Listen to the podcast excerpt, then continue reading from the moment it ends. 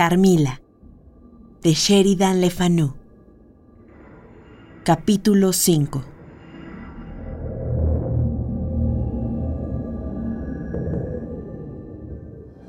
Laura no presenció la conversación entre su padre y el general Spilsdorf.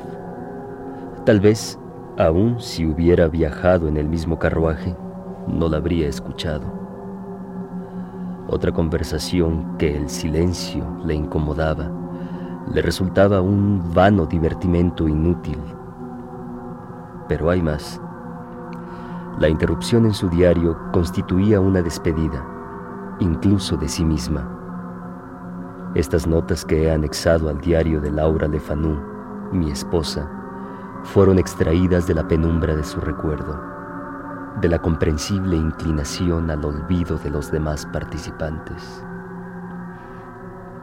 Aun cuando Lord Thompson y el general Spilsdorf no pueden contar ya más, el recuento de su conversación permanece con la misma tenacidad con la que algunas mariposas buscan su muerte en las bombillas eléctricas.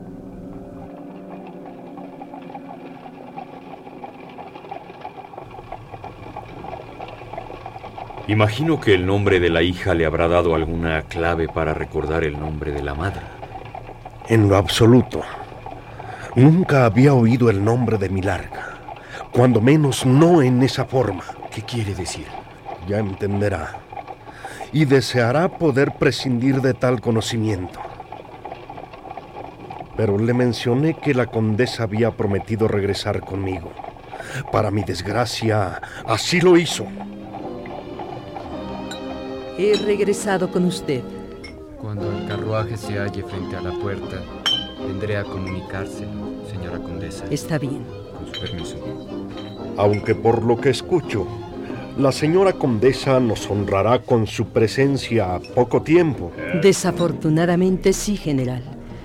Lamento tanto haber recibido esa comunicación precisamente ahora. ¿Ya sabe quién soy? Hmm, me temo que no. Mejor. Pero no se preocupe. Lo sabrá a su tiempo. Registre su memoria nos conocimos mucho más de lo que se imagina. Me gustaría renovar una amistad que nunca reaparece en mi memoria sino con placenteros recuerdos. Mas me temo que, que deberemos esperar. Acaban de comunicarme una noticia que cayó sobre mí como un rayo y y me obliga a ponerme en marcha de inmediato y, recorrer cerca de 100 millas de tortuosos caminos. Si algo pudiera ser por usted... Lamentablemente solo hay algo que podría tranquilizarme y facilitar la misión urgente que debo cumplir. Pero para revelárselo, necesitaría descubrir mi identidad y en estos momentos tal acto podría hacer peligrar la empresa que he de llevar a cabo. Le aseguro que guardaría la mayor reserva. Y estoy segura de que cumpliría su palabra, como siempre lo ha hecho. Mas me temo también que eso lo comprometería en una situación ajena. Dígame, ¿qué es lo que podría hacer por usted en caso de que no hubiera impedimentos para que me revelara su identidad? Se trata de esto. Mi pobre hija Milarca cayó de un caballo que la arrastró un buen trecho mientras presenciaba una cacería. Y sus nervios no se han recuperado lo suficiente como para emprender un viaje apresurado. ¿Y usted querría dejar a su hija mientras dura su viaje en un hogar que le garantizara el bienestar? su sagacidad me sorprende de nuevo. Entiendo su dilema. Por un lado, secretas razones de Estado le exigen marcharse. Y por el otro, necesita su hija recibir las atenciones que solo una persona devota le puede proporcionar. ¿No ha pensado en la hospitalidad de nuestro anfitrión, el conde de Carlsfeld? Sin duda es un hombre espléndido. ¿Qué desconoce el trato que se le debe prodigar a una joven, más a una que a poco sufrió un percance. Sin embargo, creo que no tendré otra salida. Tío, Tío, Milarca me ha comentado que ella y su madre pasarán algunas semanas en esta región. Y yo he pensado que quizá podría invitarla para que se quedara algunos días en el castillo. I- invítala, hija. No tengo ningún inconveniente. Señora condesa, Sí. el carruaje la está esperando. Eh, Bien, general Spilsdorf. Iré a solicitar la hospitalidad del conde y luego me despediré de usted.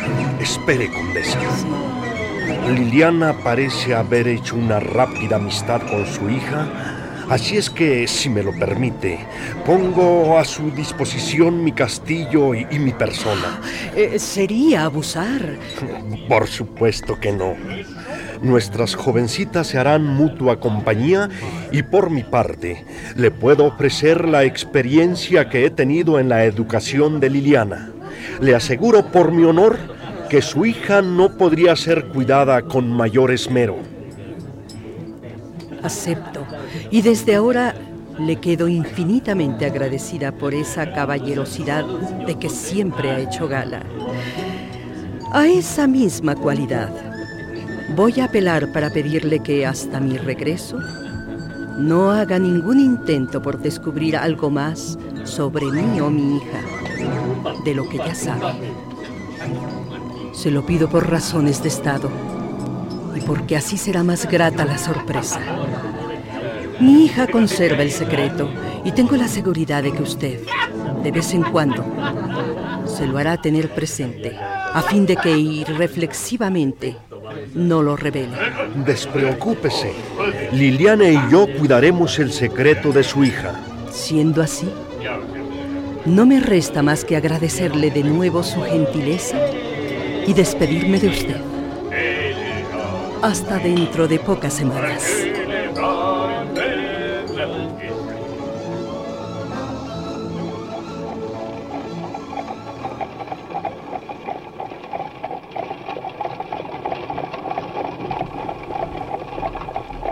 Es extraño, pero hace pocas semanas conocí a una dama y a su hija que podrían ser las de su relato, salvo por los nombres. Extraño no, Lord Thompson.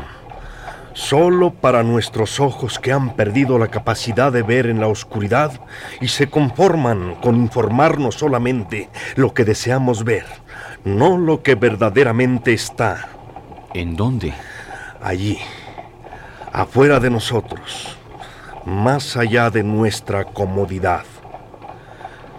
Pero voy a retomar lo que le estaba contando. Después de que la condesa se despidió, su hija Milarca nos entretuvo con vívidas descripciones de paisajes y eventos remotos que parecían desmentir su juventud. Recuerdo que pensé en ese momento cuánta vitalidad introduciría en mi casa. Poco después se retiró con Liliana y yo por mi parte departí con viejos conocidos que no había visto desde hacía tiempo. Tiempo. Con qué liviandad uso el término. Pero bueno, permanecí en la fiesta hasta el amanecer y cuando decidí retirarme y fui en busca de mi sobrina, me sorprendió saber que nuestra imprevista huésped no se encontraba con ella. La buscamos algunas horas, pero fueron vanos nuestros esfuerzos por encontrarla. Desesperado por mi falta de cuidado ante la responsabilidad que había contraído, me retiré finalmente de la fiesta cuando estuve seguro de que Milarca no podía encontrarse en el castillo o en los jardines circundantes. Realmente estaba en una situación delicada. Por cierto que sí. Mas a eso de las dos de la tarde, Milarca apareció en mi castillo y después de explicarnos que se había quedado dormida en la habitación del ama de llaves y por ello no la habíamos encontrado, la recibimos cordialmente en mi castillo. Ojalá el cielo hubiera permitido que nunca la halláramos de nuevo. General. Y ya comprenderá. Se acerca el final de mi relato, que ruego a Dios sea diferente al suyo propio. Poco tiempo después de su llegada, nuestra invitada empezó a mostrar una serie de inconvenientes. Sin falla, dormía hasta muy tarde y jamás abandonaba su habitación en la que siempre corría el cerrojo. hasta entrado el mediodía. Por otro lado, algunas ocasiones se le vio caminar en las débiles luces del alba en dirección al este, con el aspecto de una persona sumida en trance. Lo más extraño del caso es que salía de su habitación dejando la puerta cerrada desde dentro y sin descorrer los cerrojos de puertas y ventanas. ¿Está usted seguro de ello? Completamente. Pero escuche con atención. Esos eran meros síntomas de un mal obscuro que aún no comprendemos. Al llegar a mi castillo, Milarca se quejaba de extrema languidez, mas conforme fue pasando el tiempo, su aspecto mejoró notablemente, en tanto el que el de mi querida niña Liliana decayó en forma rápida y misteriosa. Junto con ello, pareció caer sobre la región una epidemia de silencio particularmente cruel. Las voces, la risa de las muchachas fueron siendo vencidas por la tumba. Una a una, todas las jóvenes de la región perecieron en unas cuantas semanas. Se podrá imaginar el dolor al saber que aparte de la pérdida de seres queridos, toda una comarca está condenada a la extinción al carecer de mujeres que puedan concebir. La familia Spilsdorf no pudo escapar tampoco al exterminio. Mi pequeña hija, inocente de cualquier falta, salvo la de existir, empezó a ser asediada por sueños escalofriantes en los que decía ver con claridad a Milarca o a veces a un animal que se desplazaba alrededor de su lecho. Había también otras más ominosas sensaciones. Poco antes del fin, Liliana me contó uno de esos sueños.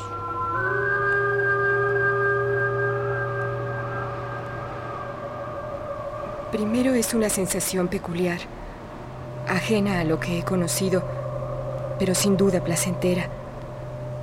Siento como si una corriente de agua helada chocara contra mi pecho y escucho voces que me llaman, pero nunca consigo identificar de dónde provienen o quiénes las emiten. Siento todo esto y al mismo tiempo me doy cuenta de que estoy en mi cuarto y de que algo ronda a los pies de mi cama. Es un animal, una especie de gato monstruoso completamente negro. No le puedo ver los ojos y calculo que mide aproximadamente un metro y medio. Se mueve con la intranquilidad de una fiera encerrada en una jaula y el ritmo de sus pasos aumenta constantemente. La habitación se hace cada vez más oscura y al final solo percibo dos puntos brillantes que imagino que son los ojos abiertos de la bestia. Veo cómo esos puntos brillantes saltan a mi cama. Quiero gritar, pero ningún sonido sale de mi garganta. De repente, siento un dolor punzante, como si gruesas agujas se clavaran en mi pecho. No siento nada más hasta que despierto. Hasta que una mañana, fresca y clara, Liliana ya no despertó. ¿Y su huésped, Milarca? No lo ha adivinado todavía Lord Thompson. Desapareció luego de la muerte de Liliana, pero antes no se separó un minuto de ella. Aún recuerdo sus palabras. Mi dulce Liliana, no te preocupes. Cuidaré tu descanso. Confía en mí. Confía en mí.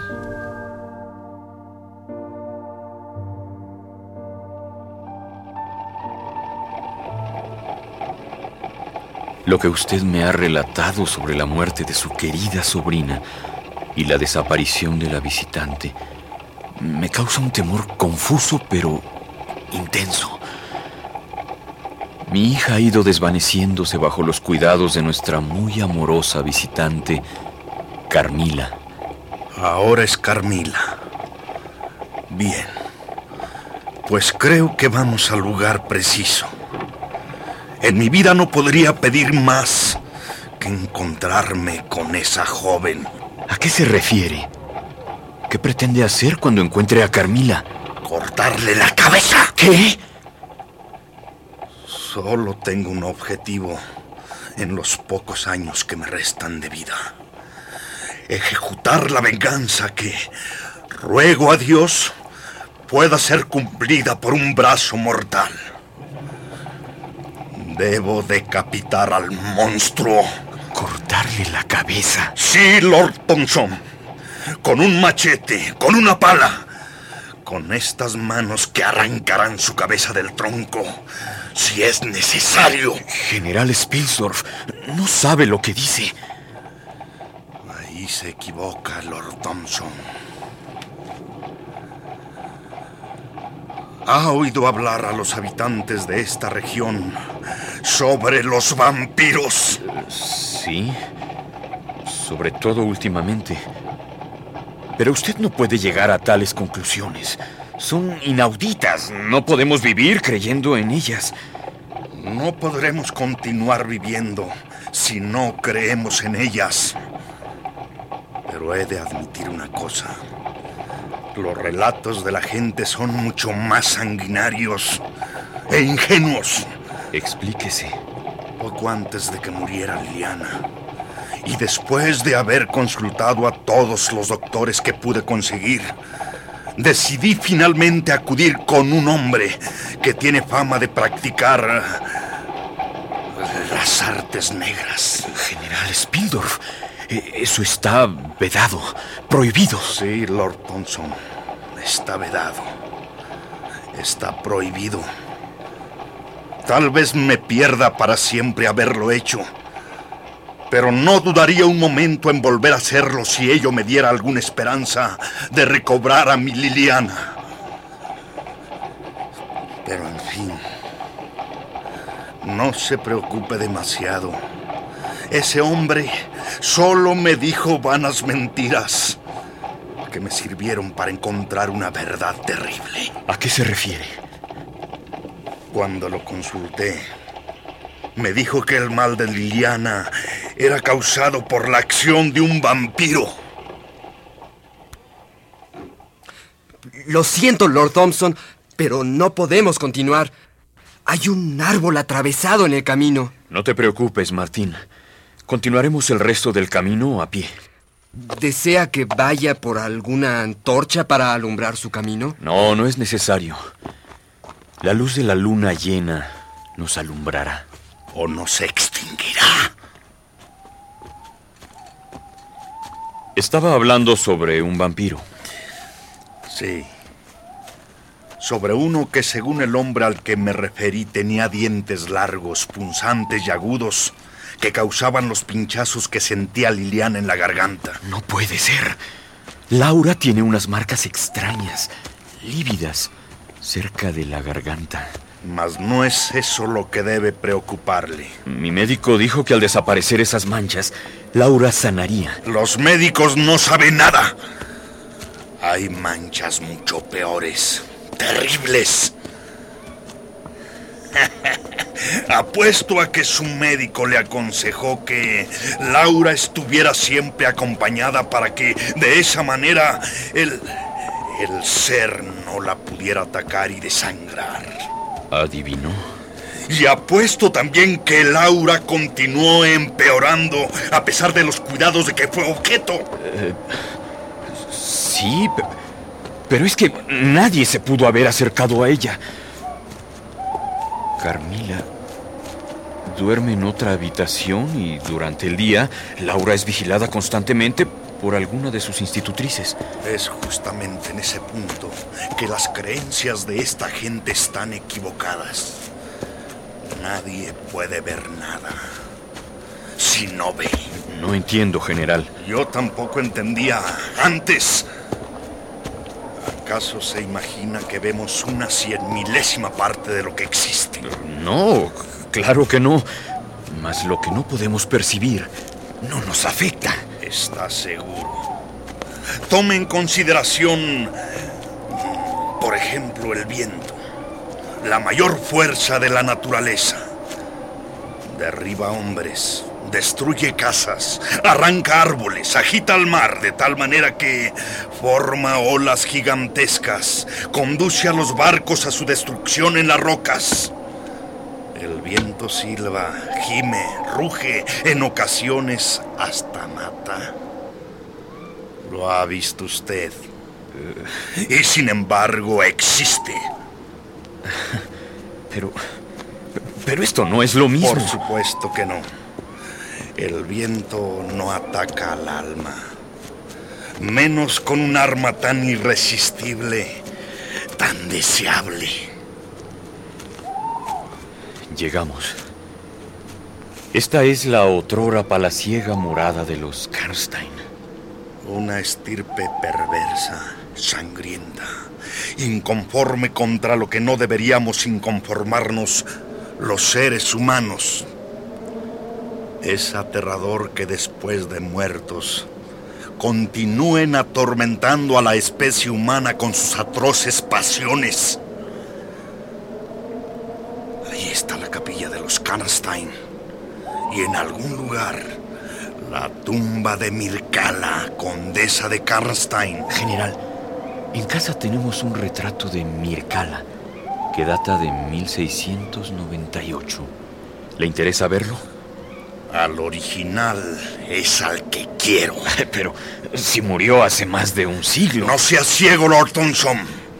Mircala, Milarca, Carramila. Las mismas letras. La misma voluntad.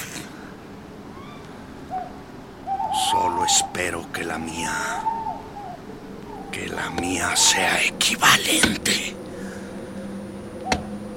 Ya conoce prácticamente todo lo que podría decirle. ¿Ahora entiende lo que tenemos que hacer? Eh, esos... esos ruidos... Creo que se trata del hacha de un leñador. Si no me equivoco, es un anciano guardabosques que ha conservado un vigor y sobre todo una memoria que nos podrán servir en nuestra tarea.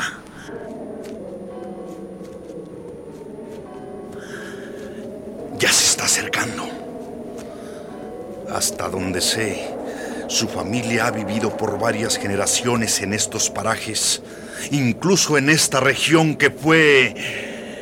Asolada por los resucitados, señor mismo que pasa ahora. ¿Sabe ya a qué venimos? Sí. Y los maldigo por no haber llegado antes. Hace años se siguió el rastro de los vampiros hasta sus tumbas. Se comprobó su condición aplicando las averiguaciones habituales y se les exterminó de la manera acostumbrada. Se decapitó a las bestias, se les atravesó con una estaca y se les incineró. Pero las muertes continuaron y la aldea no estuvo liberada, ¿o me equivoco? Usted no sabe nada. Solo un conde moravo que casualmente transitaba por estos lugares al enterarse de la situación y como era experto en estos asuntos, se ofreció a librar al poblado de su atormentador. Esa noche, la luna relucía en plenitud, como ahora. Y en esa noche, el noble subió a la torre de la capilla. De allí podía ver claramente el camposanto que estamos pisando.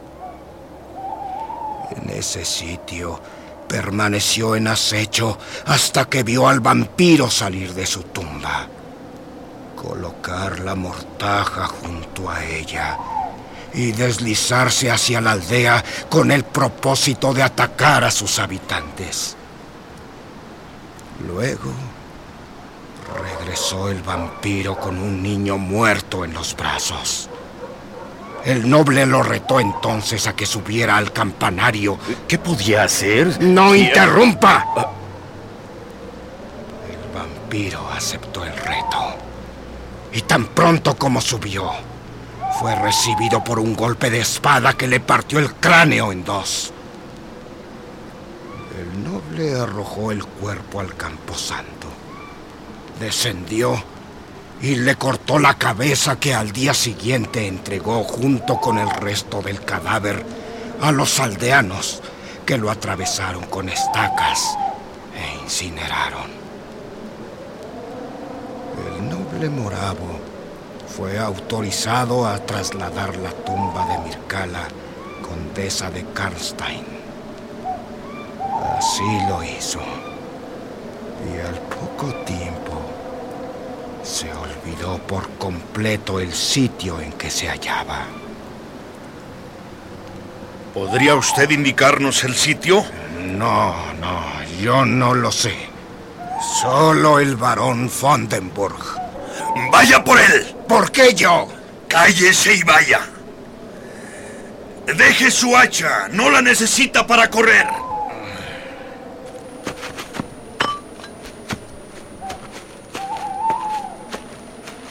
Debería tener más calma con ese hombre. Después de todo, si es cierto que perdió a su familia, debe estar muy afectado. Le tengo la calma que necesita. Escuche esta fábula. Un peregrino encontró a la peste en su camino a Ulm. La peste le comunicó que iría a Ulm a matar a mil personas. De regreso, el peregrino volvió a encontrar a la peste, a la que le recriminó haber matado diez mil personas en lugar de mil. ¿Sabe qué le respondió la peste? No. Fui sincera.